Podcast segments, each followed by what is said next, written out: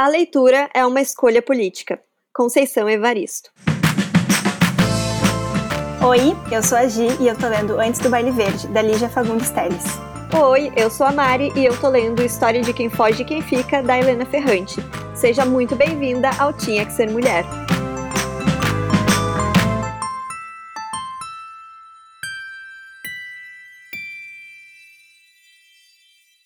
O episódio de hoje é sobre uma das maiores escritoras brasileiras da atualidade, a Conceição Evaristo.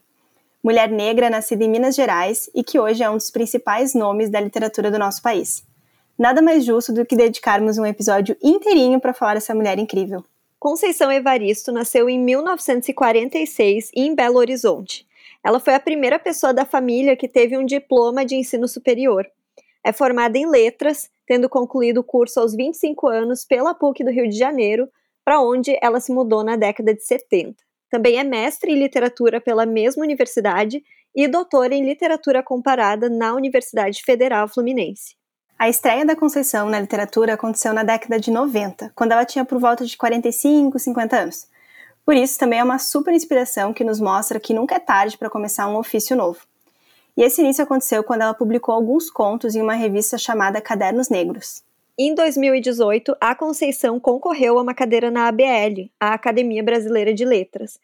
A gente ficou com uma super, super expectativa de que ela ganhasse e levasse mais representatividade para essa instituição que, convenhamos, se mostra bem machista, né? Infelizmente, a Conceição não foi escolhida. Ela perdeu para o cineasta Cacá Diegues, que substituiu o também cineasta Nelson Pereira dos Santos. E olha que bizarro, Conceição recebeu apenas um voto. Sério, gente, não dá para crer. Ou melhor, o pior é que dá para crer, porque as mulheres na literatura sempre enfrentam muitas barreiras. E em um encontro desse ano do nosso clube de leitura do Tinha que Ser Mulher, a gente discutiu o livro Olhos d'Água. E essa foi até uma reflexão interessante trazida pelo grupo, porque a gente ficou divididas né, entre o ponto de vista de que a ABL não é um lugar para Conceição, já que a academia demonstra lá seus problemas de elitismo e machismo, e também entre o ponto de vista de que esses espaços precisam sim ser ocupados por mulheres, que dirá mulheres negras. Enfim, né, a gente sabe o quanto a representatividade é importante e ficamos super chateadas por ela não ter levado essa cadeira. Aliás, nos conta lá no Instagram qual a tua opinião sobre isso, arroba, underline, tinha que ser mulher.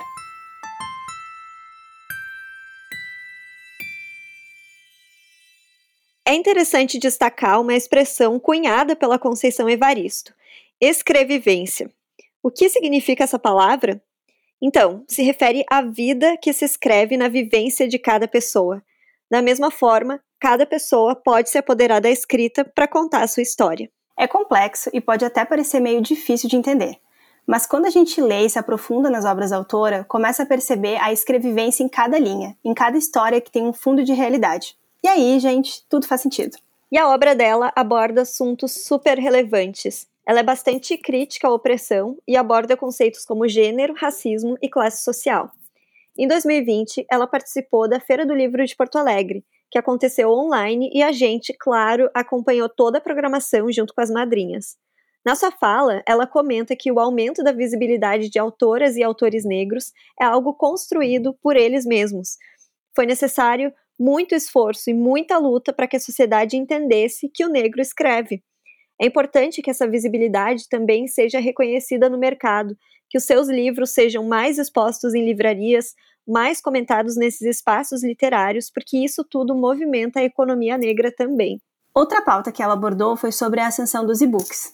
Ela diz que, abre aspas, tenho dúvidas de que até que ponto o e-book democratiza e facilita. Quem não tiver um bom computador e uma boa internet segue privado do objeto livro. Ainda há uma grande questão a se resolver no acesso à leitura pelas classes populares e pelo interior do Brasil afora. Fecha aspas. E é verdade, né? A gente comemora a possibilidade de ler e-books, de poder usar o Kindle, mas isso tudo é um privilégio só da nossa realidade. Não democratiza o acesso aos livros. Por isso, ainda é tão importante o investimento público e privado em bibliotecas. E agora, no mês de setembro, a Conceição foi entrevistada pelo Roda Viva, que é um programa da TV Cultura. E na ocasião, ela falou sobre temas como literatura, feminismo negro, aborto, a sua escrevivência e visibilidade das mulheres negras na sociedade.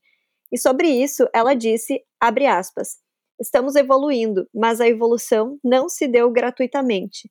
É preciso que nós, mulheres negras, é preciso que a gente force passagens, empurre as portas. Nossas conquistas são oriundas de lutas à medida que impomos nossas vozes e reivindicamos esses espaços.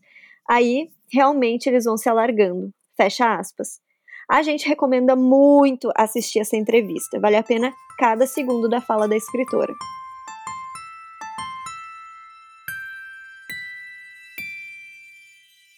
Então, bora falar um pouquinho das obras da Evaristo? Olhos d'Água foi o livro escolhido para o nosso clube de leitura do Tinha que Ser Mulher e também o que motivou esse episódio. É impossível passar ileso por essa obra, gente. Em Olhos d'Água, Conceição Evaristo apresenta um retrato da realidade das famílias negras brasileiras, em especial das mulheres e mães. Os 15 contos presentes no livro são curtos, mas arrebatadores. São histórias contadas sem idealismo, sem nenhuma tentativa de acalmar o coração do leitor. E por quê?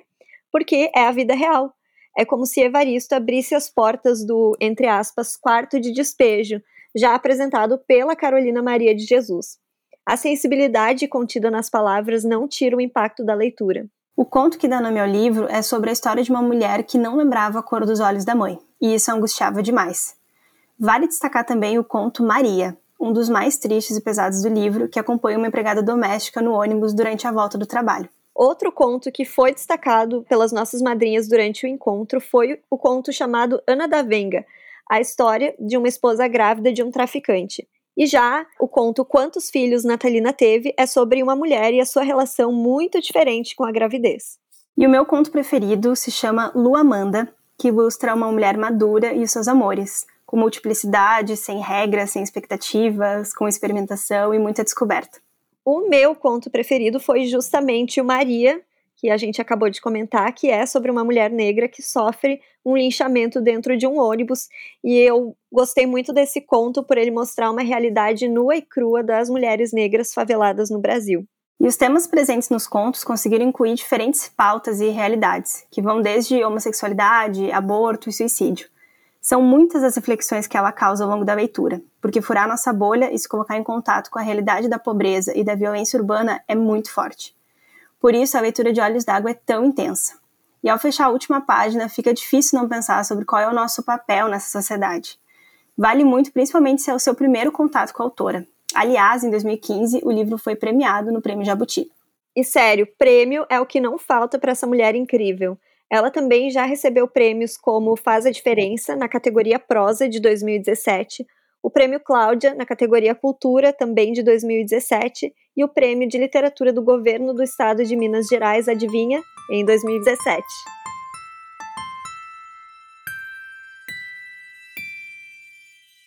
Outro livro super importante da Conceição Evaristo é Ponciá Vicêncio. Já para você ter uma ideia do livro, no prefácio ela diz que, abre aspas, às vezes, não poucas, o choro da personagem se confundia com o meu no ato da escrita. Fecha aspas. Bom, o nome do livro é também o nome da protagonista, que é uma mulher negra. E ao longo da história, a gente conhece a vida dela, sua trajetória, seus precalços. Desde a infância até a fase adulta, o livro perpassa várias relações e também a questão da construção da identidade, da ancestralidade e da herança familiar. Finalizamos a descrição de Ponciá Vicêncio com uma própria frase da autora, abre aspas, para saber mais sobre Ponciá Vicêncio, é preciso ir ao encontro dela. Não vou dizer mais nada, apenas afirmo que a história que ofereço a vocês não é a minha história, e sim a de Ponciá. Mas quando me chamam por ela, quando trocam o meu nome pelo dela, orgulhosamente respondo: presente. Fecha aspas. E aí, uma pequena história de bastidor. Eu e a Gi sempre líamos Ponciá Vivêncio, até a gente se dar conta de que esse não era o nome do livro, que era Vicêncio e não Vivêncio. Ai, quem nunca, né? Guri, eu acho que vem ali da escrevivência, vivência. Pode sabe? ser. Eu acho que tem uma razão. Eu vejo, eu vejo é, um nexo. É que vi, vivêncio me parece mais fácil de falar do que Vicêncio. Não sei por que também, mas, né, realidades. Becos da Memória é outro importante livro da escritora. O livro é um romance memorialista e traz personagens que enfrentam desamparo, preconceito, fome e miséria, ou seja, todos aqueles assuntos relevantes que perpassam pela obra da escritora.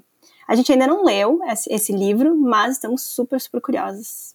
E a gente também tá curiosa para ler Insubmissas Lágrimas de Mulheres e ter ele na estante, afinal a capa também é muito linda. E sim, porque a gente ama uma capa bonita por aqui. O livro é um retrato de solidariedade e afeição feminina. Ele também é formado por contos, são 13 contos com protagonistas mulheres negras, fala muito sobre dor e resistência. A gente ainda não leu também, mas acreditamos que ele siga a mesma vibe de Olhos d'Água e seja muito maravilhoso.